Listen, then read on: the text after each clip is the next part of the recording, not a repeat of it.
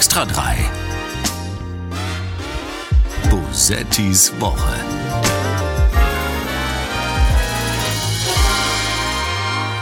Wir lassen niemanden allein. Wenn Olaf Scholz das sagt, klingt es fast wie eine Drohung. Aber wir lassen euch auch nicht allein. Heute ist wieder Freitag. Das heißt, heute ist Zeit für Bosettis Woche, den Extra 3 Podcast, in dem ich zusammen mit einer Gästin oder einem Gast alles bespreche, was politisch und gesellschaftlich in der vergangenen Woche wichtig war. Das ist so ein bisschen hochgegriffen, aber hey, wir behaupten das einfach. Heute mit mir im Studio in Berlin, heute übrigens, äh, Ariana Barbouri. Äh, schön, dass du da bist. Danke für die Einladung.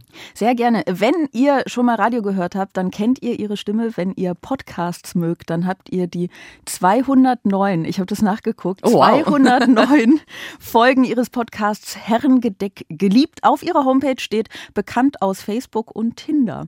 Äh, ich freue mich sehr, ich freue mich sehr, dass du da bist und ich möchte dir direkt zum Einstieg eine Frage stellen, die ich sehr ungern gestellt bekomme. Ähm, du machst so viele verschiedene Dinge. Als was siehst du dich beruflich? Selbst am meisten? Bist du Radiomoderatorin, bist du Podcasterin, bist du Comedienne, bist du Autorin?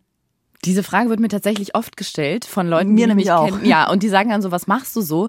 Und ich habe in letzter Zeit bin ich so ganz oft ins Straucheln gekommen beim Beantworten und habe mich mal mit einer Freundin unterhalten, die macht so Diversity-Beratung in Unternehmen und die hat gesagt, du musst es besser labeln, du musst direkt sagen, was du machst. Ja. Ähm, das wirkt, also einfach, weil es natürlich viel klarer wirkt und man da nicht so rumstrauchelt und man sich nicht so schlecht verkauft dann dadurch. habe ich gesagt, na ja, ich fühle mich deswegen irgendwie immer so schlecht oder kann das nicht richtig beantworten, weil ich denke, ich bin Moderatorin, aber ich moderiere ja nicht nur. Moderation ist für mich oft so was sehr, es ist neutral, so ne, gesetzt, nüchtern, mhm. so. Das ist ja nicht das Einzige, was ich mache. Wenn ich jetzt sage Comedienne, Comedy ist ja auch nicht das Einzige, was ich mache und ich bin jetzt nicht die klassische Stand-up-Comedienne. Ich mache eigentlich nicht mehr wirklich Stand-up in dem Sinne, ja. sondern mache das eher so in Fernsehsendungen, Improvisation, irgendwie mit anderen auf der Bühne oder bei Instagram meinetwegen. Und deswegen bin ich von allem so ein bisschen was, aber nicht so richtig gefühlt. Und dann meint die, sag doch einfach, du bist entweder du machst Comedy oder Entertainerin, weil das steckt ja eigentlich alles ab. Auch Podcast, weil ich mache einen Podcast hauptsächlich Comedy. Und ähm, ich habe mich noch nicht ganz so damit anfreunden können, dass sich das gut für mich anfühlt. Aber ich glaube, ich will da mal so einen Begriff finden. Nicht, weil ich glaube, dass die Fragezeichen in den Gesichtern der, meiner GegenüberInnen, meiner GegenüberInnen dann verschwinden. Das glaube ich nicht. Ich glaube, die werden immer noch sagen, und was heißt es jetzt genau? Ja. Aber so einen Begriff zu haben, finde ich auch besser, als wenn man immer diesen Einkaufskorb aufmacht und sagt, also ich bin Moderatorin, ich mache Comedy, ich bin Podcasterin. ähm, ich, ich finde, dann klingt es auch immer gleich so wie, guck mal Leute, ich kann alles. Ja. Du hast gerade gegen, GegenüberInnen gesagt, das ist der Punkt, an dem die Leute, die bei Gästinnen noch nicht explodiert sind, auf jeden Fall explodieren. Ich Wir wollte, ja, ich, ich habe ganz, ähm, da hat sich gerade, alles hat bei mir geleuchtet, innerlich und äußerlich, als du Gästin gesagt hast, weil ich dachte, toll, das sage ich auch immer, auch wenn sich vielen alle Nägel dann hochrollen. Aber ich weiß nicht, es ist so eine Mischung aus ähm, Ironie und schön dafür auch eine weibliche Form zu haben. Ich mag das. Ja, aber ich sage das tatsächlich völlig unironisch. Also ich habe das, glaube ich, in mhm. der letzten oder vorletzten Folge auch schon mal angesprochen. Ist, nee, in der vorletzten. Ähm, das ist ein altes Wort. Ja, also es, sind, es, es, regen sich jedes Mal ganz viele Leute auf, weil sie sagen, unsere deutsche Sprache wird verschandelt mit oh, diesem ja. neuen Neusprech, heißt es dann, glaube ich. Ähm, und äh, ist es gar nicht. Sorry, Leute, eure Sprache, eure, nicht meine, eure Sprache war schon immer kaputt, so ist es. Ja, du solltest, äh, ich weiß gar nicht, ob man einen Begriff dafür finden muss. Also wenn mich Leute fragen, mich fragen gar nicht so sehr Leute, wie würdest du dich am ehesten nennen, sondern mich fragen immer Leute, na, wie nennst du das denn, was du mhm. machst? Weil sie, und ich sag immer, ich ähm, benenne das einfach selber nicht, macht ihr doch, ne? Weil ich irgendwie denke, ich will, ich kann es ja machen, andere Leute können es benennen. Aber vielleicht solltest du so einen so einen Begriff finden, der das irgendwie alles kombiniert. Ich bin Multitalent. Ich bin genau. ich, bin ich bin ich bin moderative Podcast-Comedienne. Ja, ne? wie gesagt, ich glaube, die Fragezeichen werden halt nicht kleiner, auch da. Nee, auf jeden Fall. Aber, aber man hat ist, was gesagt. Ah, ich weiß auch nicht, Leute wollen ja immer so gerne, also deine, deine Freundin hat natürlich recht, gute Antworten zu haben, ist sehr, sehr hilfreich. Ich bin trotzdem immer so ein bisschen dagegen. Ich bin ja keine gute Antworterin. Ne? Wenn Leute mir irgendeine Frage stellen, kriegen die immer so ein so einen langen, uneindeutigen Monolog, der im besten Fall differenziert, im schlimmsten Fall einfach nur wirr wirkt ähm, und haben keine Ahnung, was ich jetzt, was ja. ich damit sagen will. So, ähm, das zieht sich ein bisschen als Problem durch mein Leben. Und ich bin, ich habe irgendwann gedacht, weil ich das Problem eh nicht lösen kann, äh, mache ich es jetzt aus Überzeugung. So. Mhm. Ja, aber für es wäre besser. Gute Antworten haben ist eigentlich immer ganz gut. Ja, ich arbeite dran. Ich weiß nicht, ob du das weißt. Ähm, schon. Ich weiß nicht, ob du vergangene Folgen dir angehört hast. Ich beleidige ja meine Gäste und Mhm. Gästinnen äh, am Anfang immer. Ich und ich habe überlegt, wie ich dich ähm, beleidige. Und dann ist mir eigentlich eine ziemlich gute eingefallen. Oh, jetzt kommt's. Ja, die kriege ich ganz oft. Und das ist, das scheint bei Menschen, die in der Öffentlichkeit stehen, die Beleidigung schlechthin zu sein. Ähm, und wenn, wenn Leute mich so richtig, richtig kacke finden, dann, dann, dann schreiben die das immer. Ähm, und zwar, also es ist so, ich, ich, ich habe von deiner Arbeit natürlich schon mitbekommen, ne? aber meine Beleidigung ist jetzt, ich kenne dich nicht. Ja. Das ist nämlich, das schreiben Leute so gerne irgendwie auf in irgendwie den sozialen Netzwerken so als Kommentare. Wer ist die denn? Ich kenne die nicht. Als wäre das das Schlimmste, was Ja. einem Le- was einem Menschen passieren kann, der in der Öffentlichkeit steht, dass nicht alle ihn kennen oder Ja. sie. Ja, aber ich kenne dich nicht ähm, im Sinne von wir sind uns noch nie begegnet. Und jetzt kommt's. Du weißt nichts von unserer elfjährigen Freundschaft? Oh mein Gott. Das kannst du, glaube ich, auch nicht wissen tatsächlich. Aber es ist elf Jahre her. Oder sagen wir elfeinhalb, als ich mit einer Freundin mal beim Poetry Slam war. Da wusste ich noch nicht mal, was das ist. Ja, pass mal auf. Und dann waren wir im Heimathafen Neukölln und ich habe Ja. die Veranstaltung so geliebt. Und dann saß ich da und hatte, das finde ich sonst ganz gefährlich, diesen Satz, aber ich hatte wirklich den Gedanken von, die waren alle mega gut, aber ich glaube, ich kann das auch. Und dann habe ich mich angemeldet und dann war ich dort und du warst auch da. Und du bist aufgetreten und ich bin aufgetreten und Tillmann Birk, kann das sein, dass der, Der das hat das moderiert, hat? moderiert, ja. Genau. Und ich habe, glaube ich, ähm, also da kannte mich wirklich niemand, weil ich stand zum allerersten Mal auf einer Slam-Bühne oder habe Comedy Ja. auf der Bühne gemacht und war, ich glaube, du hast den ersten Platz belegt und ich den dritten. Du hast, glaube ich, eine Uh. Wodkaflasche als Geschenk bekommen. Ja, man hat da immer Wodka Genau. gewonnen. Das ist ja so, das ist ja so beim Slam. Man bekommt immer Suff, den man dann teilt. Genau. Das ist die Idee. Und Tillmann war ganz beeindruckt und hat danach zu mir gesagt, hä, wie hast du das denn jetzt gemacht? Von 0 auf 100 gleich beim ersten Mal auf den dritten Platz. Weißt du, dass Sarah richtig krass ist und wenn du so nah an der dran platziert bist. danach haben wir uns nie wieder gesehen, aber das war unser eines Oh, Treffen. wie lustig, wie lustig. Aber äh, Tillmann ist da, glaube ich, auch aus ähm, äh, wahnsinniger Sympathie mir gegenüber, weil wir ja befreundet sind, einfach total befangen, wenn er dann solche Sachen Aber sagt. ich fand dich auch Vor wahnsinnig gut. Vor elf Jahren Ja. fandst du mich wahnsinnig Nein, gut. wirklich. Vielleicht wirklich krass. Wie lustig. Und das war vor elf Jahren. Ja, und ich habe dann vor ein paar Jahren oder vielleicht vor ein, zwei Jahren irgendwo, da bist du, also du bist ja wahnsinnig viel in Sendungen. Ich habe dann einmal ein Bild gesehen und dachte so, das gibt's doch nicht. Die kenne ich doch noch von damals. wie Krass, dass die lustig. jetzt so groß geworden ist. Das ist wirklich lustig, weil ich meine, ich habe vor elf Jahren, glaube ich, auch gerade erst angefangen. Oder das Echt? vielleicht seit einem Jahr gemacht. du war, so. hattest aber schon einen Namen, das weiß ich. Ich hatte dich von mehreren Leuten. ich, war, ich hieß schon da. du hast, ja, genau. Und Bosetti auch. Verrückt. Das ist ja lustig. Ja, okay, nee, dann ist ja meine Beleidigung jetzt völlig ins Nichts gelaufen, weil wir kennen uns natürlich. Nein, ich wollte nämlich sagen, das Ding ist mit diesem Nicht-Kennen, also mit diesem, ein, also es gibt ja so Leute, es gibt ja so Kolleginnen, aber vor allem Kollegen, denen man halt ständig be begegnet, ne? einfach äh, die, die man ständig irgendwo trifft. Und es gibt so Leute, die trifft man irgendwie nie. Ne? Und man weiß gar nicht warum. Man existiert in dieser selben Welt so nebeneinander her. Und ähm, vor allem sind das Frauen, weil ja selten äh, mal zwei Frauen eingeladen werden an einem Abend. Ne? Also wenn du wenn du irgendwo eingeladen wirst, bist du halt die Frau des Abends. Ja. Also es, ich möchte jetzt nicht zu zu krass sein, dass das das legt sich ein wenig allmählich, ne? Aber so, du bist dann halt die Frau des Abends. Das heißt, du triffst dann nur Männer. Absolut, ja. Und äh, dann äh, werden wir Frauen aber immer nach anderen Frauen gefragt. Ja, sag mal, wen kann man denn einladen? Ich, also, mir fallen schon Frauen ein, ne? Aber ich sage dann ganz gerne, keine Ahnung, weil ich treffe die ja nicht, weil wenn ihr mich einladet, dann ladet ihr ja die anderen nicht ein. So, genau. Und deswegen, ähm, vielleicht deswegen, unter anderem, sind wir uns zumindest in dieser ganzen Fernsehwelt tatsächlich noch nicht begegnet. Aber ich finde, es ist auch oft so, wenn man dann jemanden vorschlägt, dann wird wiederum von Senderseite gesagt, hm, kenne ich nicht. Also ist schwierig, wenn man den, wenn der Name noch nicht bekannt ist, dann die in die Sendung zu setzen, wo ich so denke, ja, wie sollen die denn da hinkommen, wenn du je, wenn alle jedes Mal sagen, kenne ich nicht? Ja, das, das ist das Problem, ne? die Sache mit der Sichtbarkeit. Es ist ja auch so, ähm, deswegen, es ist ja ein strukturelles Problem. Es ist ja nicht so, als würden alle Menschen, die, äh, die, die einladen, als wären die böse und wollten keine Frauen einladen. Aber auch mir fallen schneller mehr Männer ein. Und das heißt, du musst dich bewusst damit befassen, ne, dass du, dass du irgendwie, dass du, dass dir gleich viele einfallen, weil es ist, es gibt nicht weniger Frauen, die diesen Beruf ausüben. Ja. Das ist einfach nicht so. Es gibt, glaube ich, ich glaube, es gibt so eine Liste, auf der tatsächlich sogar mehr Frauen als Männer stehen, aber das Mhm. ist jetzt eine, ich bin Steile nicht sicher, ob das stimmt. Ja, ich, ich, es ist so eine, so eine vage Erinnerung, ich bin nicht ganz sicher, ob das stimmt, aber es sind jedenfalls nicht weniger. Ne? Mhm. Ähm, aber die sind weniger sichtbar, das heißt, die Männer fallen einem eher ein, das heißt, die Männer haben einen größeren Namen, das heißt, die Männer werden wieder mehr eingeladen und bekommen einen noch größeren Namen. Es ist, es ist ein Problem. Ich finde das auch ganz schön, dass wir gleich so traurig einsteigen. Ich wollte dir auch eigentlich sagen, weil du versuchst ja immer Tränen äh, rauszuprovozieren, dass du es, glaube ich, bei mir.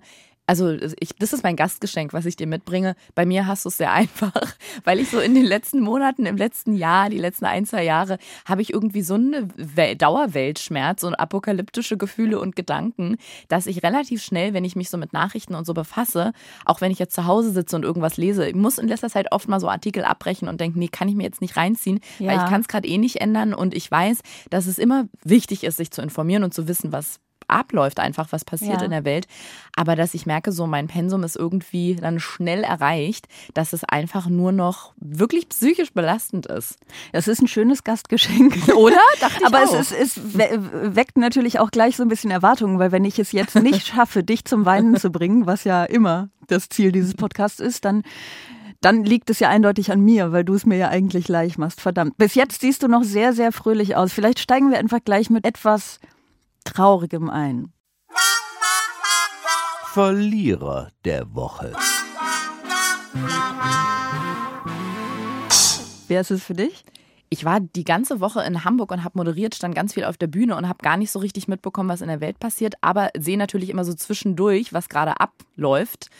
Und da ist mir ehrlich gesagt Gerhard Schröder sehr, sehr verlierend quasi ins Auge gesprungen. Es fühlte sich für mich so ein bisschen an durch diese Sanktionen, die da gerade im Raum stehen oder dann äh, teilweise schon sehr konkret benannt werden, wie so ein alter Handyvertrag, den man noch hat, den man aber nicht mehr nutzt. Aber jeden Monat wird irgendwie noch was abgebucht und irgendwann wird man mal darauf aufmerksam und sagt, ja, Moment mal, das müssen wir jetzt mal kündigen, da müssen wir die Zahlung jetzt mal einstellen. Ähm, aus nachvollziehbaren Gründen natürlich, aber ähm, ja, der, ähm, ich würde sagen, Verliererposten steht ihm gut diese Woche. Hast du gerade Gerhard Schröder mit einem alten Handyvertrag verglichen? Das ist wunderschön. In Altkanzler steckt doch schon alt drin, also das ist gar nicht so weit hergeholt, finde ich. Un unglaublich. Das ist sehr schön. Das ist sehr schön. Es ist noch schöner als der Vergleich, den äh, Markus Söder für ihn gefunden hat. Wir haben einen Altkanzler, ein sturer, alter, skurriler Mann, dem das eigene Konto wichtiger ist als das Ansehen Deutschlands. Und das, Mhm. das nehme ich Gerhard Schröder eigentlich erst wirklich übel. Dass ich Markus Söder zustimmen muss. Das ist doch Mhm. Da will man eigentlich nicht hinkommen, ne? Also falls es, falls es jemand nicht mitbekommen haben sollte, aber wahrscheinlich habt ihr es alle, äh, alle gelesen, der Bundestag hat Gerhard Schröder ähm, einige seiner Privilegien gestrichen. Also zum Beispiel oder ausschließlich, bin mir nicht ganz sicher, seine äh, bisherige Ausstattung mit Mitarbeitern und Büros. Und das ist, ich habe das ähm, nachgelesen und ich fand das schon irgendwie faszinierend. Gerhard Schröder hat letztes Jahr für Personal und Reisen 419.000 Euro ausgegeben. Wie schafft er das? Ja, Hat er keine Bahncard? Also weißt du, wie, wie kann das so teuer sein? Ich verstehe das nicht. also man kriegt ja so einiges mit, wohin manchmal Geschäftsreisen gehen. Ne? Da werden ja die äh, skurrilsten Gründe und skurrilsten Ziele für gefunden. Und ich, wenn man mal jetzt so auf, einer, auf so einem Reiseportal seiner Wahl so ein paar Hin- und Rückflüge irgendwie eingibt für zwei bis zehn Personen, da kommt schon, also ich finde, wenn man mit ein bisschen Fantasie rangeht, kommt man da schon hin. Okay, du wärst eindeutig die bessere Altkanzlerin als ich. Ich würde einfach hier denken, oh Gott, all dieses Geld, was mache ich denn jetzt? Was mache ich denn jetzt? nee, ich könnte es gut. 419.000 Euro. Ich glaube, ähm, also nach meinem Logikverständnis müssten diese 419.000 Euro ähm, ja im Zusammenhang stehen mit seinem Altkanzler-Dasein. Ne? Also, dass Gerhard Schröder es schafft, mit, äh, mit Anhang, ähm, nenne ich jetzt mal sein, sein, sein Team, ähm, sehr viel, sehr viel Geld auszugeben. Und vor allen Dingen, ich meine, es sind ja nicht nur Reisen, es ist ja, es sind ja auch Personalkosten an sich. Ja. Ne? Ähm, das kann ich mir schon vorstellen, aber dass das alles irgendwie in Zusammenhang steht mit der Tatsache, dass er mal Bundeskanzler äh, von Deutschland war, das sehe ich halt nicht so richtig. Und zugleich muss es ja, müssen das ja irgendwie Peanuts sein, ne? Wenn auch das ihn nicht dazu bewegt, sich mal von seinem, äh, von seinem Lover zu distanzieren, was ja ihm durchaus vorher nahegelegt wurde. Dann, dann können ja 419.000 Euro gar nicht so viel Geld für ihn sein. Ja, gehören da nicht auch diese ähm, Personenschützerkosten mit rein? Das weiß ich ja, vermutlich. Ich glaube Das nämlich schon, ne? Und ähm, das ist ja was, worauf er dann noch Anspruch hatte oder hat, wie auch immer. Und wenn du dir da, also weiß ich nicht, bei einem ähm, Bewertungsportal Portal, bei Trustpilot oder so guckst, wer ist der beste Person, die beste Personenschutzfirma Deutschlands und nimmst wirklich die beste, die sind bestimmt wahnsinnig teuer. Dann packen die da noch eine Gefahrenzulage drauf. Also ich glaube, das kriegt man zusammen.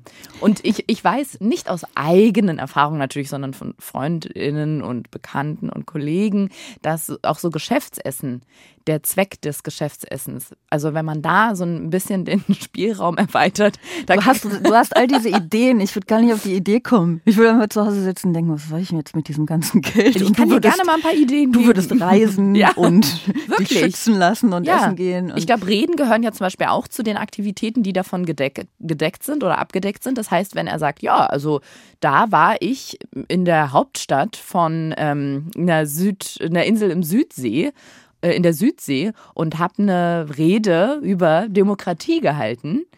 Ja, da musste ich hinfliegen. Ich brauchte meinen Personenschützer dabei. Ich brauchte eine Assistentin. Ich brauchte jemanden, der den Schirm hält, weil es wahnsinnig heiß dort und ich soll mich ja nicht verglühen. Sie wollen mich ja sicherlich wohlbehalten wieder in Deutschland zurückhaben. Ich glaube, das kriegt man alles hin. Ariane Barbouri, wenn ihr ihr Geld geben wollt, sie kommt auf Ideen wie Schirmhalter. Schirmherrschaft. Schirmherrschaft, genau. Es ist schön. Ja, äh, zur Demokratie kommen wir übrigens auch gleich. Aber ich äh, würde mal sagen, ich finde, ich finde Gerhard Schröder ja eigentlich ganz toll. Ne? Es ist ein bisschen, ich glaube, ich habe schon mal über ähm, als, als Thorsten Sträter da war, haben wir über Clemens Tönnies gesprochen, da habe ich das auch schon gesagt. Ähm, und bei, zu Schröder habe ich ein ähnliches Verhältnis. Ich finde den, ich finde den toll. Ich finde es irgendwie gut, dass es den gibt. Weil der moralisch wirklich maximal so mittel ist. Und weil man sich neben diesem Menschen einfach so gut fühlen kann. Also ich muss auch sagen, vor einer Weile hat äh, meine liebe Freundin und unsere Kollegin Eva Schulz in ihrer Instagram-Story, das ist jetzt ein paar Monate her, die war am Flughafen, hat auf den Flug gewartet und hat zufällig die Situation gefilmt, wie am Flughafen BER in Berlin so ein, das war so ein, ja, wie nennt man das denn? So eine, so eine Bande am Rand, irgendwie so eine Absperrung. Und da waren noch, ich glaube, einfach wichtige PolitikerInnen drauf abgebildet. Und ähm, eins war da, davon halt mit dem Bild, mit dem Konterfei von Gerhard Schröder bedruckt und das wurde abmontiert. Und ich habe einen Screenshot von dieser Story gemacht, weil ich wirklich, ich, es wäre jetzt übertrieben zu sagen, ich war emotional berührt, aber ich habe schon so gedacht, irgendwie bewegt sich da gerade was, irgendwie ruckelt es da ein bisschen und irgendwie knirscht es auch dabei und fühlt sich irgendwie so ein bisschen unangenehm an. Und das war schon komisch irgendwie, weil der auch für mich, der löst auch in mir was aus, ähnlich wie bei dir. Und dann so zu sehen, dass jetzt nach außen hin so äh, Zeichen gesetzt werden und so äh, repräsentativ bedruckte Banner. Also, also es war nicht mal ein Banner, sondern es war wirklich so ein feststehendes ähm, Modul, nenne ich es mal am Flughafen. Das war schon komisch, dass ich dachte, ah, okay, jetzt fängt so langsam an. Jetzt entzieht man ihm da irgendwie was erstmal nach außen hin natürlich, um zu zeigen, dem möchte, dem wollen wir keinen Raum mehr geben. Aber es war, ja, war schon komisch irgendwie. Aber war das äh, zu Ukraine-Kriegszeiten schon? Ah, okay. Ja, genau.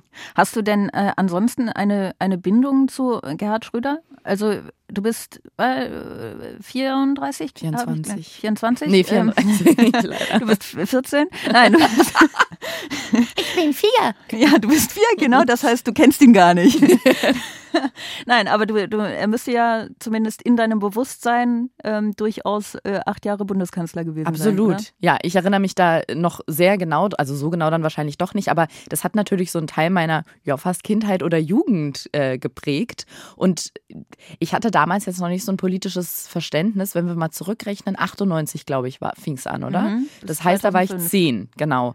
Aber ich habe den natürlich bewusst wahrgenommen und ich weiß nicht, ob es am Alter liegt, aber für mich hatte der immer so was Onkelhaftes, groß oder in Klammern Großväter, väterliches und war so eine, so eine erdende, beruhigende Gestalt irgendwie, hatte ich das Gefühl. Ja, so eine gewisse Enttäuschung ist da jetzt schon. Ne? Ja. Also ich habe das auch. Ich bin ja vier Jahre älter, aber es ist trotzdem ein ähnliches Verhältnis. Ich habe nur, ich weiß nicht, hast du Helmut Kohl noch äh, auch schon bewusst wahrgenommen oder warst du da noch zu klein? Ich weiß, da haben wir in der Familie mit Sekt angestoßen, als der ähm, sein Amt abgeben musste. Da scheint eine Freude da gewesen. auch, auch du mit zehn, mit Sekt? Mit, mit so einem Kindersekt wahrscheinlich. nee, aber das, das war, da war ich wirklich ja noch so äh, jung, dass man da, da hast du ja noch keine eigene politische Meinung. Shame on me.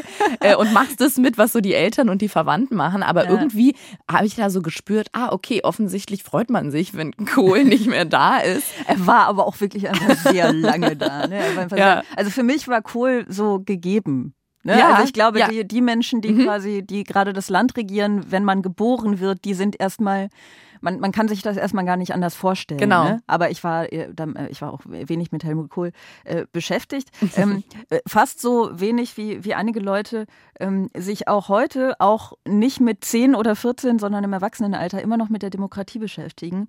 Ähm, zum Beispiel diese Menschen. Also ich persönlich habe ich kein Interesse auf Politik. Deswegen kann ich auch keine Meinung dafür äußern. Regierung macht zu viel Blödsinn, auf gut Deutsch gesagt. So finde ich das zumindest. Die tut nicht mehr für das Volk. Ich habe das Gefühl, die sind nicht mehr da. Ob es jetzt die Politiker oder die Kirche sind, die sind einfach gar nicht mehr vorhanden für uns. Aktuell äh, habe ich nicht gewählt, um erstmal zu gucken, wie der Stand der Dinge denn ist. Na, weil viele Sachen, die versprochen werden, bei den Wahlen, werden aber im Endeffekt nicht eingehalten. Das ist einfach nur, um die Menschen zu locken, sage ich jetzt mal. Das ist nämlich meine Verliererin der Woche, die Demokratie. Mhm. Es ist jetzt so ein mhm. bisschen, ein, ein bisschen pathetisch, ich weiß, aber ähm, es war ja gerade äh, die Wahl in, in, in Nordrhein-Westfalen und es haben knapp 45 Prozent der Wahlberechtigten nicht gewählt. Und ich, ich weiß nicht, wie du das siehst, aber ich finde ähm, es manchmal so ein bisschen schwierig. Es gibt natürlich Erklärungen dafür, ne? es, gibt, es gibt Gründe, es gibt auch nachvollziehbare Gründe für Politikverdrossenheit, finde ich. Aber trotzdem finde ich, das ist eigentlich alles keine Ausrede. Ich fühle mich bei Thema Wahlbeteiligung immer so, es ist wie was, wenn du mal was ganz Unangenehmes gemacht hast. Ich weiß nicht, ob du mal was geklaut hast in deiner Jugend. naja, es ist ein öffentliches äh, Gespräch, lass uns das nicht zugeben. Und jetzt klaust du aber nicht mehr und dann geht, dann guckst du dir eine Talksendung an und dann sagt der Moderator oder die Moderatorin, denken Sie doch jetzt mal zu Hause auch mal kurz darüber nach, haben Sie schon mal geklaut? Und dann bist du so ganz peinlich unangenehm berührt und denkst, ja, würde ich jetzt nicht mehr machen, aber war mal so. Und so geht's mir immer, wenn es um Wahlbeteiligung geht, weil ich sag's jetzt einfach. Wir kennen uns jetzt seit 13 Jahren, Sarah. Ich spreche dir gegenüber jetzt. Das wird unserer Freundschaft keinen Abbruch tun. Okay, ich hoffe es. Als ich weiß nicht, wie alt ich da war, aber ich muss ja, da ich wahlberechtigt war, über 18 gewesen sein. Ich bin auch nicht zur Wahl gegangen. Ich fand das. Hast du nicht mit zehn schon gewählt? Als ich mit Sekt angestoßen habe. Genau, hast du nicht Helmut Kohl abgewählt?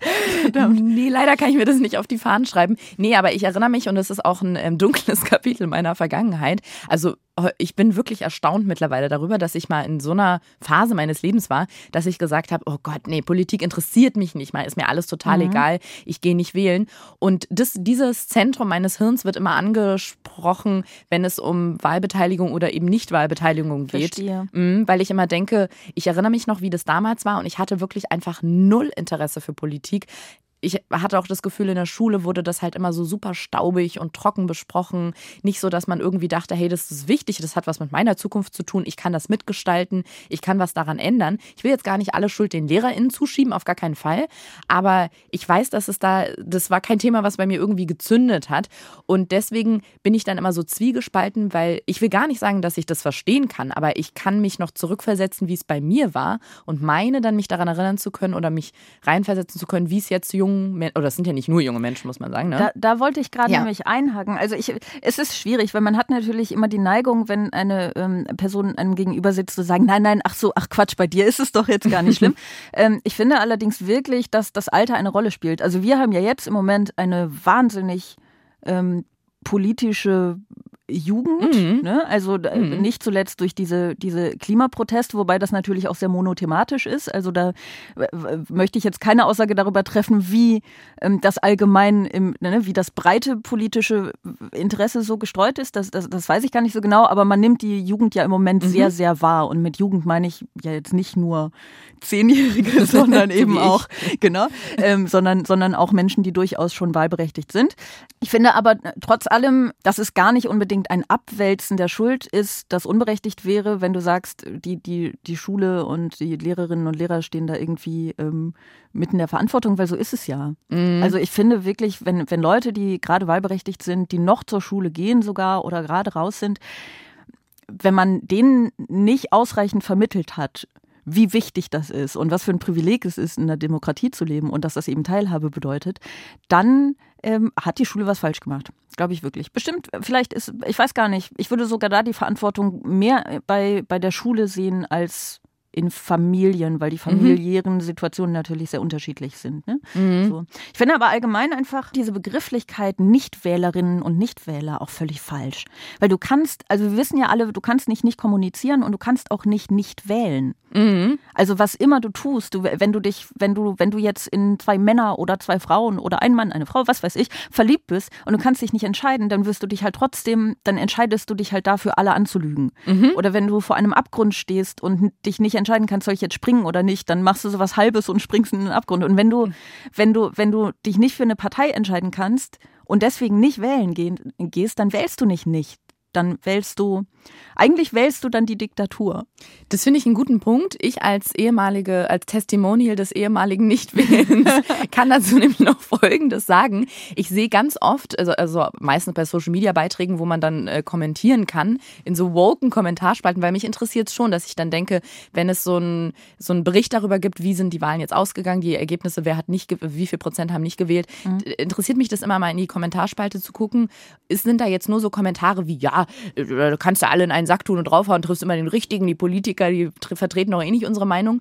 Und finde da aber ganz, ganz viele Kommentare, die sagen, ich kann das nicht verstehen, dass die Leute, die Menschen nicht wählen gehen. Sie können doch wenigstens hingehen und ihre Stimme ungültig machen, also mal ein Smiley draufmalen oder wie auch immer. Dann wird sie aber zumindest gezählt. Und dann, jetzt kommt mein ähm, Testimonial des ehemaligen Nichtwählens ins Spiel. Da denke ich immer, ah, wenn ich mich immer an damals zurückversetze, ich glaube, da scheitert das schon, dass viele denken, wieso, wieso wählen die dann nicht, also ja, Stimme ungültig machen oder eine, eine kleine Partei, mit der sie sich irgendwie identifizieren können. Da setzen die Wissen voraus, was glaube ich viele nicht haben. Wür- Behaupte ich jetzt einfach und mal. auch eine Motivation. Genau. Und die fehlt. Und deswegen, ich glaube, man- und ich will damit sagen, dass man, glaube ich, viel früher ansetzen muss. Gar nicht bei die Menschen darüber informieren, ja, dann geht doch bitte wenigstens zur Wahl und macht, gibt eine ungültige Stimme ab, dann wird aber wenigstens eure Stimme gezählt oder nehmt eine kleine Partei, wenn ihr euch mit den Großen nicht identifizieren könnt. Dieses Wissen muss ja erstmal da sein und ich glaube deswegen, man muss viel früher ansetzen und viel viel essentieller informieren und die Leute irgendwo abholen, wo sie sind oder die meinetwegen die ganz jungen Menschen, weil das sind ja auch die, die dann die am Anfang vielleicht ein Jahr nicht wählen, aber irgendwann dann 30 Jahre nicht gewählt haben. Das heißt, ich glaube, da müssen wir anfangen und gar nicht bei bitte, bitte, liebe Leute, geht doch wählen und macht einfach nur einen Strich irgendwie. Ja, wenn man, Schein. wenn man, wenn man die Wahl auch so deklariert als macht halt irgendwas, Ja. das ist ja auch wieder Quatsch. Das Ja. ist ja Quatsch. Also ich glaube, ähm, erstens, dass die Demokratie vielleicht fast zu bequem ist, so dass die Leute sich nicht genug damit, äh, ne? Also sie, sie, sie nehmen dieses Privileg als selbstverständlich hin. Und das andere ist, also ich würde wirklich die Verantwortung für das Handeln bei jungen Leuten immer noch ein bisschen anders ansetzen als bei etwas ähm, gereifteren Menschen. So. Ähm, aber du hast natürlich mit allem recht. Es gibt ganz viele Punkte, an denen man ansetzen sollte. Man sollte ähm, man sollte über die Ursachen nachdenken, man sollte etwas ändern. Aber das ist mir gerade alles egal. Ich will einfach die Leute beschimpfen dafür, dass sie nicht wählen gegangen sind. Weil ich meine, ne, die, die Sache mit dem Souverän, ne, der, das, der, der ja wir sind, bedeutet eben auch, dass wir einfach die, Entschuldigung, aber fucking Verantwortung haben, die Demokratie am, am Leben zu halten. Das heißt, es ist unsere Verantwortung, alle Gründe dafür. Also wir haben ja gerade, wir haben ja gerade diesen Einspieler gehört, ne? Leute, die dann sagen, ich bin nicht wählen gegangen, weil ich wollte erst mal abwarten, was kommt. Was ist denn das für ein Grund? Also entschuldige, ich will mich wirklich nicht über, über diese Menschen erheben und ich weiß, dass es ganz viele Gründe dafür gibt, aber am Ende kriegt euren Arsch hoch, hoch und geht wählen. Wirklich. Ja, So, ich, ich glaube, Ich bin jetzt- ich hab will- genug geschimpft. ich will auch dein Fazit jetzt gar nicht verbessern. Ich glaube, was alle diese Menschen vereint, ist ja so ein ganz krasser Frust. Also von, ich kann eh nichts ändern, ich werde eh nicht gehört, meine Stimme macht jetzt eh keinen Unterschied, was in den Programmen steht, das hat auf mich sowieso keinen Einfluss oder das sind alles Sachen, die mich entweder nicht interessieren oder mein Leben nicht verbessern. Und ich glaube, dieser Frust, das ist was, was man irgendwie auffangen und abfedern muss, weil ich glaube, dass das der, der Punkt ist, warum die meisten halt nicht wählen gehen. Und der hat ja auch mit Gründen zu tun, die man, also wo man, glaube ich, drüber reden könnte. Und wo man mit Aufklärungsarbeit vielleicht auch ein bisschen was von diesem Frust nehmen könnte. Ja, aber das ist mir jetzt alles viel zu Das reflektiert. akzeptiere ich auch. Nein, du hast ja völlig recht, du hast ja völlig recht. Aber ich finde, ähm, äh, dass zwei Wahrheiten nebeneinander existieren können. Und die eine Wahrheit ist alles, was du gerade gesagt hast. Und die andere Wahrheit ist aber auch, ähm, dass man mit Erklärungen und mit, mit ähm, einem Bewusstsein für, das, für, für die Verantwortung, dass man Dinge tun muss und ändern muss und die Leute abholen muss und die Leute mobilisieren muss, dass man damit irgendwie äh, es den Leuten manchmal auch zu leicht macht und sagt, ja, ja okay, ja, und es stimmt, es ist all diese all dieses, äh, ich möchte einmal dieses, dieses alte und viel zu häufig benutzte Wort benutzen, Schmierentheater im, im, äh, in, im Politikbetrieb, all die Korruption, all den Scheiß, den die da machen, all dieses sich gegenseitig reingrätschen, dieses irgendwie Skandale kreieren, wo keine sind, um den politischen Gegnerinnen und Gegnern mhm. zu schaden, all das, es ist so nervig, es ist so anstrengend mit anzusehen. Und du musst aber wenn du dich mit Politik beschäftigst, dich eben auch mit diesem dreckigen Politikbetrieb beschäftigen, mhm. was sehr schade ist. Das heißt, ich, ich verstehe das alles. Ich kann es auch manchmal nicht mit ansehen. Ändert nichts an der Verantwortung, die wir haben. Ja. Punkt. Finde ich. So.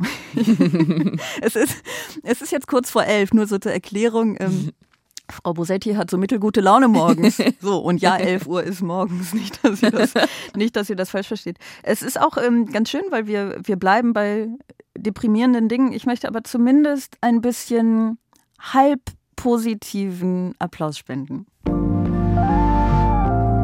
Klatschen vom Balkon. Der Schutz von Alten und Kranken habe einen überragenden Stellenwert. Diesen Satz schrieb das Bundesverfassungsgericht mit seinem Beschluss heute für die Impfpflicht in der Pflege und anderen Gesundheitsberufen fest.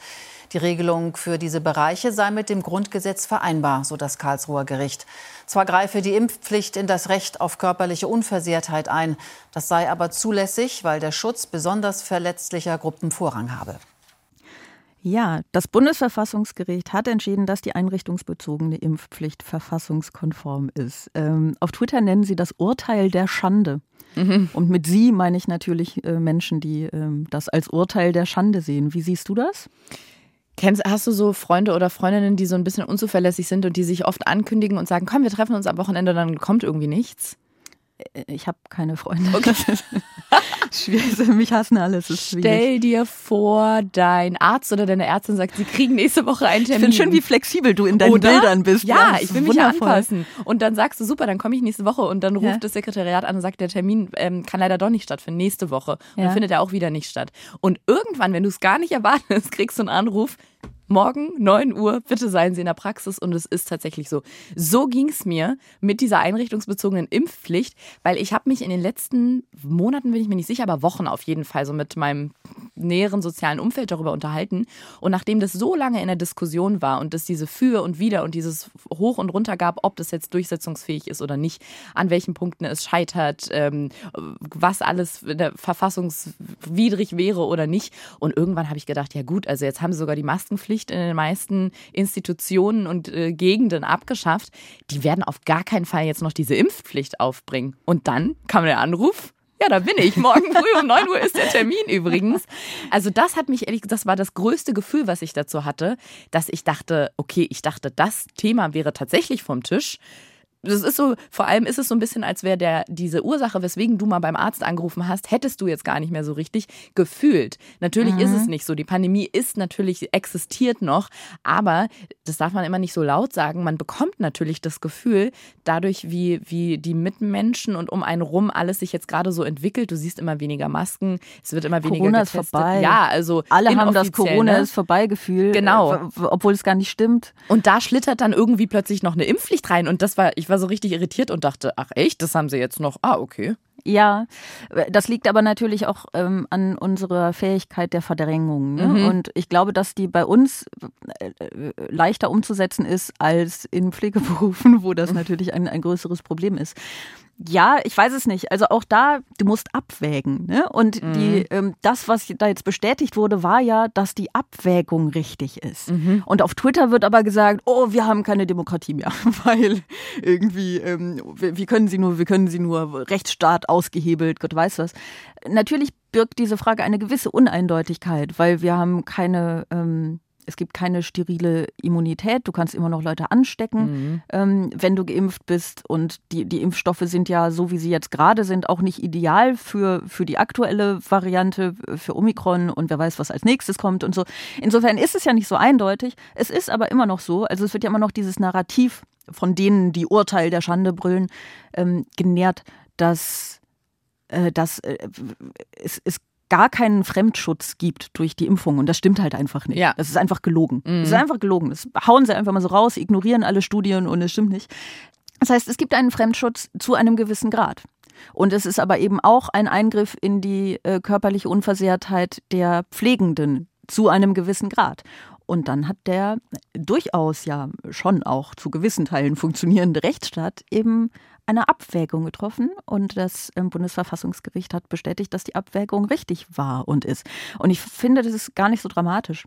Und ich finde das natürlich durchaus äh, also ich bin ja nicht betroffen, ne? Im Mhm. Sinne von, ich arbeite natürlich nicht in so einem Beruf und bin jetzt krasse Impfgegnerin und, und, und weiß deswegen nicht weiter. So, ich stelle mir das auch gar nicht so, so cool vor. Andererseits, die Leute ignorieren so ein bisschen, dass sie einen sehr besonderen Beruf haben. Mhm. Also der ist viel zu schlecht bezahlt und so, aber das ist eine andere Debatte. Ne? Also es wird ja jetzt auch viel so gesagt, am Anfang der Pandemie äh, habt ihr uns noch irgendwie in den Himmel gelohnt wart so dankbar und jetzt, jetzt das. Aber so sollte es ja auch eigentlich gar nicht sein. Die sollten einfach vernünftige Arbeitsbedingungen haben und vernünftig bezahlt werden. Und dankbar kann man dann immer noch sein, weil es ein Pflegeberuf ist. Es ist ein Beruf, der, der überlebenswichtig für uns alle ist. Ähm, aber die sollen erstmal irgendwie gute Arbeitsbedingungen haben. Und dann sollen sie aber eben auch nicht vergessen, dass sie einen Beruf gewählt haben, der eine wahnsinnige Verantwortung mit sich bringt. Mhm. Ich finde das übrigens ein bisschen, auch wenn es ein etwas weit hergeholter Vergleich ist, wie bei Politikerinnen und Politikern. Du hast eine Verantwortung für andere Menschen. In dem Fall für die Gesundheit anderer Menschen. Und das ähm, bedeutet auch eine Verpflichtung. Und ich finde, dann bist du moralisch verpflichtet, äh, selbst wenn du es gesetzlich nicht wärst, dafür zu sorgen, dass du ähm, die, die Gesundheit der Menschen, die sich dir anvertrauen müssen, ähm, nicht gefährdest. Ja, vor ein paar Monaten, ich glaube, es war so um den Jahreswechsel rum, als die Zahlen, die Infektionszahlen wieder hochgingen und die Impfquote immer noch nicht so berauschend war. Mhm. Da, manchmal packt es mich dann so, wenn es irgendwie so große Themen gibt. Und da dachte ich, okay, Mann, verdammt, was kann ich tun irgendwie, um, weiß ich nicht, was zu bewegen, so dass man nicht dieses Machtlosigkeitsgefühl hat. Und ich weiß, dass ich unter den HörerInnen meines äh, Podcasts, meines neuen Podcasts quasi und bei meinen Instagram-FollowerInnen sehr viel Pflegefachkräfte habe. Mhm. Weil man ist ja manchmal so im Kontakt, wenn die irgendwie Nachrichten schreiben, genau, und dann weiß man so ein bisschen beruflich, was man so alles abdeckt. Und äh, da habe ich erst einen Aufruf gemacht und habe gesagt, ich würde gerne ein Video machen, habe noch gar nicht so detailliert drüber gesprochen und habe gefragt, ob da Pflegefachkräfte sich bei mir melden und mitmachen würden. Und ich glaube, es waren am Ende acht oder neun. Alles Frauen, wenn ich mich richtig erinnere. Also es waren alles PflegerInnen. Ich glaube, ein, zwei Ärzte, nee, Pflegerinnen kann ich dann sagen, ein, zwei Ärztinnen. Mhm. Und denen habe ich so Fragen gestellt, wie, wie die auf den Stationen Corona erleben, was für Menschen da eingeliefert werden, ob das wirklich so, wie ja viele, die sich gegen diese Impfpflicht aussprechen, sagen, ja gut, das trifft eh nur irgendwie über 70-Jährige, die vorerkrankt sind und kein gutes Immunsystem haben. Also habe so ein bisschen gefragt, wer wird da eingeliefert und ähm, wie seht ihr das mit den Ungeimpften und der Impfpflicht und so weiter. Und die haben alle ein relativ überschneidendes Bild gezeichnet, dass halt wahnsinnig viele auch junge Menschen ohne Vorerkrankung, Schwangere und wie auch immer da liegen und wirklich ganz, ganz schwer erkrankt sind. Aber es war auch interessant, auf dieses Video haben sich dann wiederum viele Pflegekräfte gemeldet, die dieser Impfpflicht gegenüber sehr gespalten waren. Und ich habe mich dann mit denen auseinandergesetzt, finde ich auch wichtig, äh, dann nicht gleich loszupoltern und zu sagen, ihr seid scheiße und ihr nehmt eure Verantwortung nicht ernst, sondern okay, was ist denn deine Haltung dazu? Was sind deine Beweggründe? Wieso bist du dagegen? Also ähm, woran machst du, also genau, wa, wa, was sind deine Gründe? Ja, und die haben sich auch auf ein ganz normales, interessantes Gespräch eingelassen. Und was waren denn ihre Gründe? Genau, die haben dann zum Beispiel gesagt, dass ähm, und da irgendwie irgendwas in mir hatte dann Verständnis ist zu viel, aber ich dachte so, ja, ähm, dass sie zum Beispiel in ihrem Umfeld Menschen haben, die angeblich Schäden von dieser Impfung haben oder dass die ihnen die Impfung einfach noch nicht zu lange lange genug erforscht ist, ob es da irgendwelche Neben- oder Nachwirkungen gibt oder wie auch immer, dass sie halt was mitbekommen hätten ne? und dass ihnen die so Studienergebnisse irgendwie Angst machen das sind für mich alles jetzt, es ist nicht so gewesen, dass ich dachte, ja, kann ich verstehen, deswegen habe ich mich auch nicht impfen lassen. Also ich bin ja auch geimpft und auch voller Überzeugung dreimal geimpft. Aber das war dann irgendwie so menschlich, dass ich das, ich weiß nicht, es wurde auf, also sie wurden so menschlich für mich. Ne? Das waren halt nicht die Leute, die jetzt mit einem mit einem Transparent auf die Straße gehen und äh, auf dem steht, ihr klaut uns unsere Freiheit, sondern die wurden dann so weich und fast gebrochen mir gegenüber und halt gesagt, ja, der Druck und ich habe aber so Angst davor und meine Nachbarin ist und da kannst du irgendwie dann nicht, hatte ich das Gefühl, nicht richtig an du hast keinen Angriffs- oder keinen Anknüpfungspunkt. Weil wenn ich dann komme mit, naja, guck mal, so und so viele Milliarden Menschen wurden mittlerweile geimpft und so und so hoch ist die, die Quote von denen, die dann irgendwelche ähm, Nebenwirkungen davon hatten. Das heißt, der ist wahnsinnig gut und sicher, dieser Impfstoff. Und doch, dieses Verfahren wird schon seit Jahrzehnten eingesetzt. Es ist gerade einfach nur auf ein anderes Protein oder Spike oder wie auch immer quasi umgeändert. Aber das Verfahren ist erstmal das gleiche. Hat die dann, konnte die dann nicht überzeugen. Und das war dann, ich hatte das Gefühl, ich, das ist so eine Sackgasse. Ich, das war so, ja, Einbahnstraße. Mhm. Ja, ich, ich verstehe schon, was du meinst. Wenn man Menschen trifft und sich wirklich versucht, konstruktiv mhm. mit ihnen zu unterhalten, ist es natürlich grundsätzlich immer sehr viel besser, als sie zu verteufeln oder einfach dumm zu nennen oder einfach trotzig oder wie auch immer. Ähm, aber ich muss zugeben, dass mein Verständnis äh, in, in dem Moment nachlässt, in dem die Leute dann auf Fakten nicht reagieren. Mm. Ja, also wenn du, wenn du ihnen sagst, ja, okay, deine Nachbarin mag das haben, aber schau dir Statistiken ja, an. Absolut. Die sagen einfach sehr viel mehr aus als dieses Anekdotische. Und dann sagen die Leute, hm, ja, nee, trotzdem, was willst du denn dann machen? Ne? Also da, da setzt mein Verständnis so, so ein bisschen mm. aus, ehrlich gesagt. Und eben wirklich auch, ähm, es, es ist so eine Natürlich ist das blöd, wenn du dich für einen, einen Beruf entschieden hast und, und du hast Angst vor dieser Impfung oder willst das aus welchen Gründen auch immer nicht und dann bist du plötzlich in dieser Situation, dich zwingen lassen zu müssen. Das ist keine schöne Situation. Nur, du hast dich für einen Beruf entschieden, vielleicht vor vielen Jahren, aber für einen Beruf entschieden, in dem du eine Verantwortung hast für die Gesundheit anderer Menschen. Das ist der Kern deines Berufs. Mhm.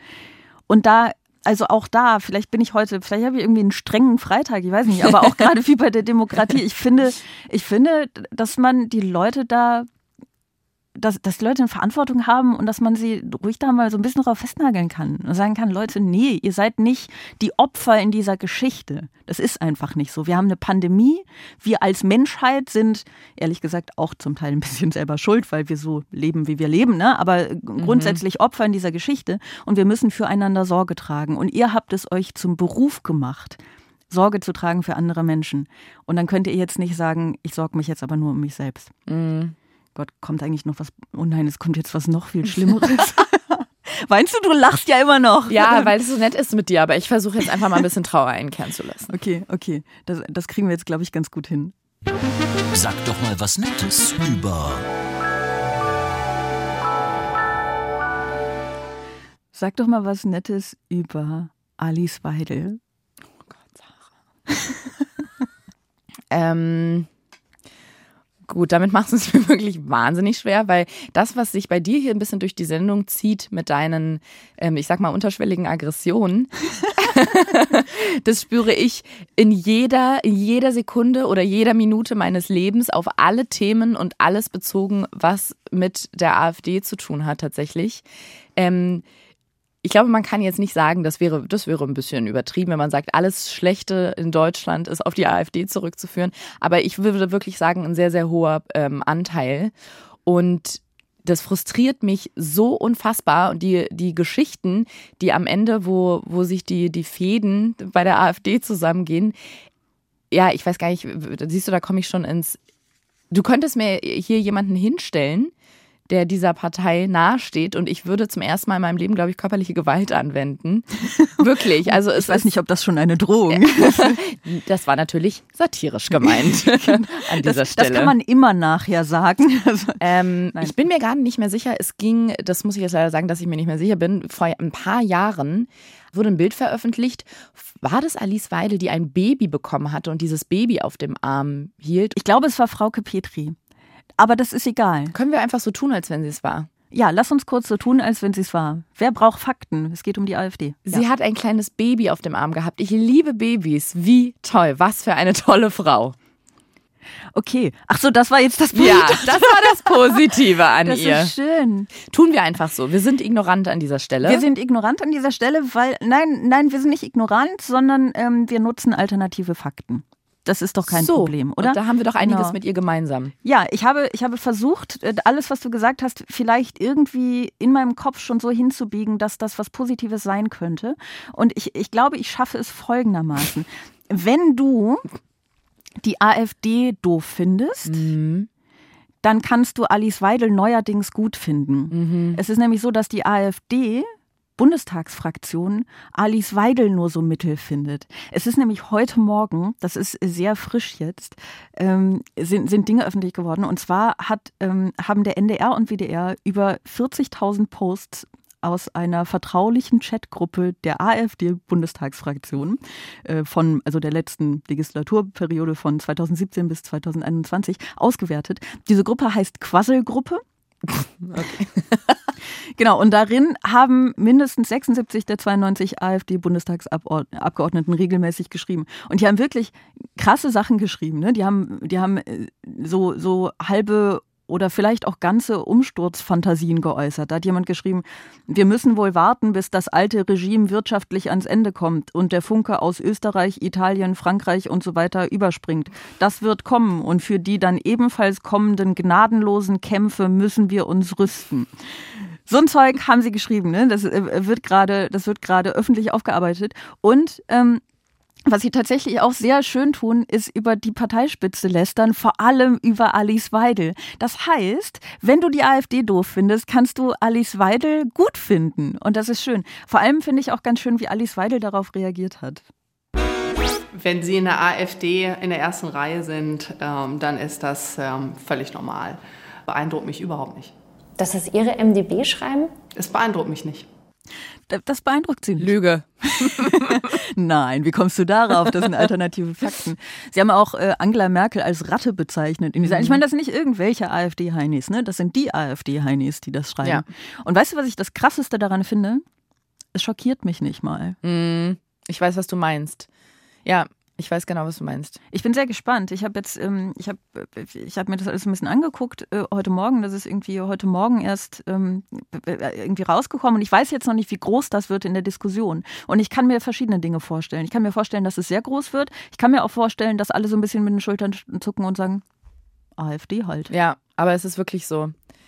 Ich, äh, also sie sind, sie, ich versuche gerade nichts zu sagen, was justiziabel wäre. Ich mache es anders. Ich mache es mit einer alternativen Sache. Und zwar eine Kollegin von mir saß diese Woche im Zug und dann, also das hat sie mir dann danach erzählt, auf einmal kam eine größere Gruppe von AfD-FunktionärInnen und die sind zu einer Veranstaltung gefahren. Und die haben so unter ihren, ihresgleichen, sage ich einfach mal, ihresgleichen so Hand, so Flyer verteilt, irgendwie mit einem Schreiben, was jetzt heute passiert und worauf man sich schon mal so vorbereiten kann. Ja. Und haben meiner Kollegin auch eins gegeben, die nicht dazugehörte. Und die, ich bin mir jetzt gerade gar nicht sicher, ob es richtig ist, dass sie Migrationshintergrund hat. Ich möchte mal sagen, man würde jetzt nicht denken, dass sie blond ist und Sarah heißt. Also Ja. man sieht schon, ah, okay, das orte, orte ich jetzt einem anderen äh, Kontinent auf dieser Erde zu. Und haben ihr halt auch dieses Schreiben gegeben, haben nicht mit der Wimper gezuckt und dachten halt irgendwie, sie gehört dazu. Und dann hat sie mir ein Foto von diesem Schreiben geschickt und diese ganze Geschichte war so irre, dass die durch dieses Abteil gehen, diese Flyer verteilen, eigentlich nur an, an, wie gesagt, ihresgleichen, um die auf diese Veranstaltung vorzubereiten und dann auch noch ihr, wo so wirklich auf der anderen Ende der Skala ihre politische Gesinnung quasi liegt oder auf der anderen Seite der, des äh, Strahls. Und es war original mein Gedanke, wie du es gerade gesagt hast. Erst dachte ich, das ist dir nicht passiert. Und als nächstes dachte ich, ja, das ist die AfD. Also, was willst du, was willst du sagen? Ja, aber das, äh, also ich meine, Alice Weidel ist ja nun auch eigentlich äh, so ziemlich, also äh, optisch vielleicht nicht, aber äh, von ihrem Lebens, äh, von ihrer Lebensrealität ist sie ja eigentlich der Inbegriff dessen, was die AfD hasst. Ne? Also sie ist, sie ist lesbisch, sie lebt mit einer Ja. Frau, ich glaube aus Sri Lanka zusammen. Ja. Es ist, äh, das darf die gar nicht. Ja. Also ich glaube, sie würde es sich am liebsten selbst verbieten. Ich habe Alice Weidel ist mir wirklich ist ein Rätsel. Absurd. Es ist natürlich, das war jetzt auch ein sehr plakatives. Mir ist absolut klar, dass jetzt nicht nur Horst, Günther und Luisas in der AfD sind. Ich bin jedes Mal überrascht, wenn ich ähm, ja Menschen wirklich mit Migrationshintergrund äh, sehe, die bei Instagram irgendwie sich da größere Profile aufbauen und für die AfD sprechen, wo ich so denke, also wenn jetzt ein Horst oder eine Luisa bei der AfD sind, kann ich es auch nicht verstehen und finde es absurd und abwegig. Aber dass du jetzt mit so einer Geschichte, mit so einer Familiengeschichte auch noch solche Werte in Anführungsstrichen vertrittst, das ist für mich einfach noch absurder. Aber ich weiß natürlich, dass es existiert. Ja, es existiert, aber es ist wirklich absurd. Es ist völlig ja. verrückt. Man fragt sich immer, was man eigentlich sich nie fragen möchte, aber man fragt sich, wo ist denn dein Egoismus? Ja. Weil der Inbegriff der, der AfD ist ja, ist ja dieses von vorne bis hinten egoistische Handeln. Ne? Mhm. Also ihre ganze Politik mhm. ist auf Egoismus ausgerichtet. Und dann ähm, gehörst du zu den Leuten, die, die eigentlich davon betroffen sind, dann im negativen genau. Sinne, und ähm, machst aber dabei mit. Aber ich glaube, das ist so ein bisschen, das ist wie, es gibt auch Frauen, die sich gegen Feminismus aussprechen, ja. ne? weil sie, ähm, auch da gibt es wahrscheinlich viele Gründe, aber ich glaube, einer der Hauptgründe ist, weil sie von Männern geliebt werden wollen. Mhm. Ne? Das ist, ähm, es gibt auch einen Begriff dafür, äh, ich glaube, die heißen Pick Me Girls, ja. genau. Mhm. Ähm, die sagen, hey, aber guck mal, ich bin cool. So, mhm. ne? Und das ist, glaube ich, das, das Antifeministischste, was ich, ähm, äh, was ich, ich weiß nicht, ob die ob der Superlativ gerade richtig ist oder ob mir noch was äh, Schlimmeres, aber wahrscheinlich. Aber ne, was mir von Frauen so, so einfällt, dieses sich nicht einfach nur zu sagen, ey, ich möchte mich mit Feminismus nicht beschäftigen, sondern sich aktiv dagegen zu stellen, um besser beim männlichen Geschlecht abzuschneiden äh, und dadurch quasi ihre ihre Geschlechtsgenossin irgendwie zehnmal zu verraten und, und äh, ihnen entgegenzuwirken. Das ist so. Und ich glaube, das gibt es wahrscheinlich in solchen Parteien. Also es gibt ja auch, weiß ich nicht, Homosexuelle, die Trump toll. Es gibt, äh, es ja, gibt ja. erstmal Frauen, die Trump toll finden. Ja. Es gibt überhaupt Menschen, die Trump. Menschen, also ich meine, ich glaube, Trump hasst wahrscheinlich alle Menschen und trotzdem gibt es Menschen, die Trump nicht hassen. Das ist völlig verrückt. So weinst du schon. Ich bin jetzt sehr nah, ehrlich gesagt. Ja, ja also es fängt so langsam an. Das ist gut, weil wir kommen jetzt nämlich so langsam zum Ende und dann könnten wir jetzt einfach ganz, ganz traurig uns mhm. verabschieden. Okay. Weißt du? Und ich habe auch schon so Merkelsche Mundwinkel. Sehr gut. Mhm. Aber wir sind noch nicht ganz am Ende, ähm, denn wir haben ja noch Folgendes. Eine letzte Frage ich habe mir aus Gründen, die mir selber nicht ganz klar sind, irgendwie angewöhnt, dass ich immer zuerst die Frage stelle, obwohl das so unhöflich ist. Echt? Aber ich finde das eigentlich schön. Dann kann der Gast noch so ein bisschen oder die Gäste noch so ein bisschen so, ah ja, okay, und dann erst geht's. ah, ähm. okay. Dann machen wir das nämlich heute auch so. Meine Frage an dich ist, was genau bedeutet bekannt aus Tinder? Das, jetzt komme ich natürlich in die un, un wie es auf deiner Internetseite ja, ja ich weiß. Jetzt komme ich in diese un unangenehme Situation, dass, dass man so einen flapsigen Gag erklären muss. ja, ne, ich dachte, vielleicht steckt da eine Geschichte hinter. Gar nicht mal so sehr. Ich habe mir damals, als ich diese Homepage, sagen wir, älteren Leute, glaube ich, ja. aufgebaut habe, sagen wir älteren Leute, glaube ich auch, habe ich, dachte ich so, ja, was schreibt man denn auf diese Seite drauf? Fand das total komisch, dass ich das brauche, aber mein damaliges Management sagte mir, das ist wichtig für die Sichtbarkeit. Und deswegen habe ich bei anderen Leuten, die ungefähr das gemacht haben, was ich mache, geguckt, was schreiben die denn so auf ihre Seite? Und die haben alle geschrieben, bekannt aus Tinder. Das wäre nee, super lustig. Das wäre krass.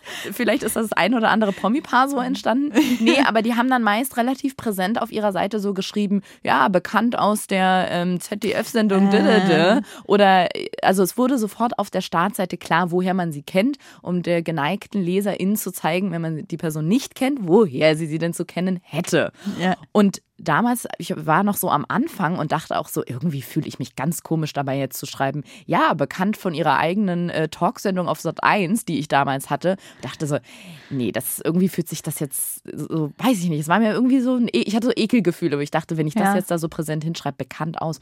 Und dann dachte ich, vielleicht nehme ich einfach was Witziges und habe Facebook und Tinder genommen, weil ich dachte, das sind wirklich Dinge, für die man nicht bekannt sein will. Nehme ich das. Es ist sehr lustig. Aber ich, also wir hätten auch einfach so tun können, als hätte es da eine Geschichte gegeben geben. So, Das- weil du einfach, das ist doch ein bisschen weil du einfach, ja, ja, Ja. nee, klar, aber ich meine einfach, weil du so berüchtigt bist auf Tinder, weißt du? Weil Ja. alle sagen, uh, ich hatte auch mal ein Date mit ihr, oh Gott, oh Gott. Oh Ich Gott. wollte diese Bilder in den Köpfen der Menschen wecken und es freut mich sehr, dass ich es offensichtlich Auf geschafft jeden Fall, habe. auf jeden Fall. Also ich war, ich, ich, ich war nur nie auf Tinder. Doch, ich war schon mal auf Tinder, aber äh, nicht selber, sondern mit dem Telefon einer Freundin.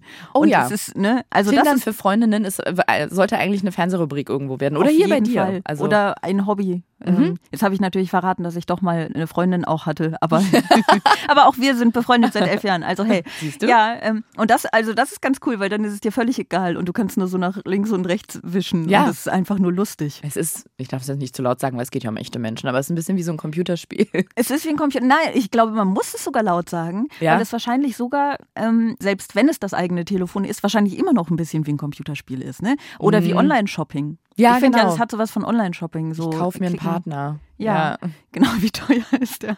Ja, nee, ist schlimm. Okay, da geht. Also ich, ich, ich finde das sehr witzig, wenn man es nicht ernst nimmt, aber man weiß natürlich nicht, ob in dem Moment ähm, jemand anders das dann als ernst empfindet, weil du ähm, Mhm. ne? schwierig. Äh, ich weiß nicht, ob ich Tinder-Fan wäre, aber wenn, dann wäre es auch mein großes Ziel, so berüchtigt zu werden, dass ich das auf meine Oder? Homepage Ja. schreiben kann. Ja, was ist deine Frage? Meine Frage ist eine Frage, die ich mir in meiner Kindheit sehr oft gestellt habe, als mir irgendwann in meinem Erwachsenenalter, ich bin immer noch sehr jung, aber doch erwachsen, Ja. und als ich irgendwann mal realisiert habe, dass ich mir diese Frage oft gestellt habe, dachte ich, das ist irgendwie richtig merkwürdig. Das macht auch bestimmt niemand anderes, aber ich würde sie heute gerne dir stellen. Und zwar, kannst du dich für Tiere begeistern, Sarah, für eine andere Spezies als Menschen? Das ist so lustig, weil wir tatsächlich mit Also das ist noch Friedemann nicht die Weise- Frage. Ach so, Also die kommt gleich noch. Ah, Aber okay, das ist die Vorfrage. Das ist die Vorfrage. Nee, weil die, die Frage kam nämlich le- letzte Woche bei Friedemann Weise. Ich glaube, es war eigentlich nicht so sein Plan, aber ich habe ihn gefragt, ob er Menschen mag und dann hat er mich gefragt, ob ich Tiere mag. Stimmt. Genau. Äh, ja. Du Ich magst mag Tiere, magst du Hunde? Ja. Sonst hätte ich es jetzt nämlich adaptieren müssen auf ein anderes Tier. Das ist sehr gut, weil ich liebe Hunde abgöttisch. Mhm. Und ich habe schon immer Hunde geliebt. Und es war oft so, dass wenn ich als Kind mit meinen Eltern irgendwo hingegangen bin und ich habe gesehen, dass jemand da mit einem Hund langgelaufen ist, waren das oft so, weißt du, so kleine, knufflige, flauschige Hunde. Und ich habe gedacht, Hunde haben wirklich ein krasses Leben. Die fressen halt nur, werden zum Gast, die zum Pinkeln rausgebracht, rennen über eine Wiese und dann schlafen sie abends, werden gekrault auf dem Sofa. Was für ein geiles Leben. Aber gleichzeitig wollte ich auch mein ganzes Leben lang einen Hund haben, hatte nie einen. Und ich habe mir, das war, ich glaube wirklich, es war ein Zwang, vielleicht sollte ich mal eine psychologische Beratung dafür in Anspruch nehmen. Immer wenn ich einen Hund sehe, wirklich über, ich glaube, über zehn Jahre, die Frage gestellt, hätte ich lieber diesen Hund und diesen flauschigen, süßen Hund bei mir zu Hause als meinen Hund oder würde ich lieber der Hund sein? Und dieses geile Leben haben, was der hat. Und deswegen würde ich dich jetzt gerne fragen, Sarah. Hättest du lieber gerne einen Hund oder würdest du lieber gerne ein Hund sein?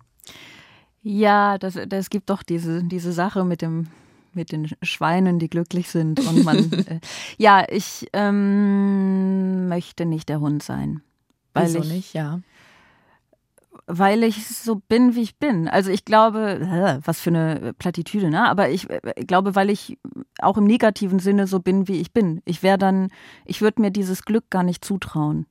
Wirklich? Ich glaube schon. Eine hochphilosophische und fast schon ähm, negative eingefärbte, ähm, also unsi unsichere Haltung, die du da dir gegenüber hast. Ja, das tut mir leid, aber so, so ist es. Ich möchte sie jetzt auch nicht, nicht zurücknehmen und nicht verwässern, weil ich glaube, ähm, manchmal ist es ja so, dass die erste Antwort Die richtige die, ist. die ehrlichste ist Mhm. auch. Ja, so, so ist es. Guck mal, das ist doch ein recht trauriges Ende dann, Das oder? ist jetzt wirklich traurig. Ja. Da sage ich auch lieber gar nichts, weil das soll ja traurig enden. Es soll traurig enden. Ich sehe da fast schon eine Träne in deinen Augen glitzern. Du, du, du lachst auch nur noch, nur noch so halb. Gekünstelt. Ja, genau. Es ist, es ist, ähm, es ist ein Ende. Enden sind immer traurig. Man sollte Enden einfach an sich abschaffen, glaube ich. Ähm, aber äh, so ist es heute. Wenn ihr mehr von Ariana hören wollt, was ihr vermutlich wollt, weil ihr habt sie jetzt gehört und jetzt wollt ihr das für immer. Ich kann das, äh, ich kann äh, euch versichern, das wird nicht weggehen, auch in den nächsten elf Jahren nicht. Deswegen sind wir auch schon so lange befreundet. Ähm, Ariana hat ähm, nämlich jetzt einen neuen Podcast. Er heißt Endlich normale Leute. Äh, und ähm, der ist zusammen mit Till Reiners, richtig? Mit unserem lieben Freund und Kollegen. Yes, Ganz genau. genau. Ja, jeden Donnerstag kommt eine neue Folge raus, überall, wo es Podcasts gibt. Cool. Wir werden immer gefragt, was habt ihr für ein Konzept? Und dann, ja, ich habe mir irgendwann mal so einen sehr hochgestochenen Text aus dem Ripp geleiert, bis Till geschrieben hat, Leute, lasst euch nicht von der verarschen. Wir labern einfach komödiantisch über alles, was uns so interessiert. Und das möchte ich auch so stehen lassen. Okay, das ist das, ist das beste Konzept, Ja. das es überhaupt gibt. Sehr gut. Ähm, wenn euch dieses ganze AfD-Thema interessiert, ähm, dann packen wir euch dazu noch ein paar Links in die Shownotes. Den Link zu Arianas Podcast natürlich auch. Bosettis Woche war das für diese Woche. Ihr könnt wie immer euer Lob schreiben an bosettiswoche.ndr.de. Ihr könnt wie immer eure Kritik schreiben, wem immer ihr wollt, Hauptsache nicht uns.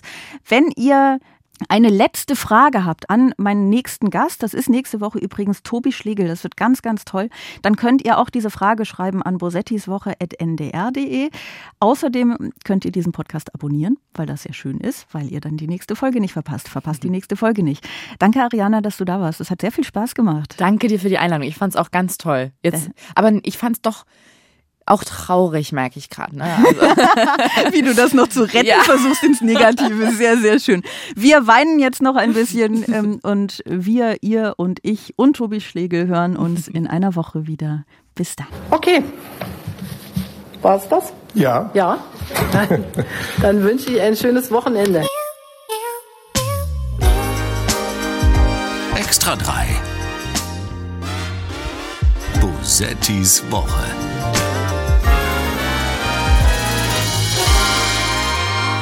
Ein Podcast vom NDR, immer freitags nachmittags.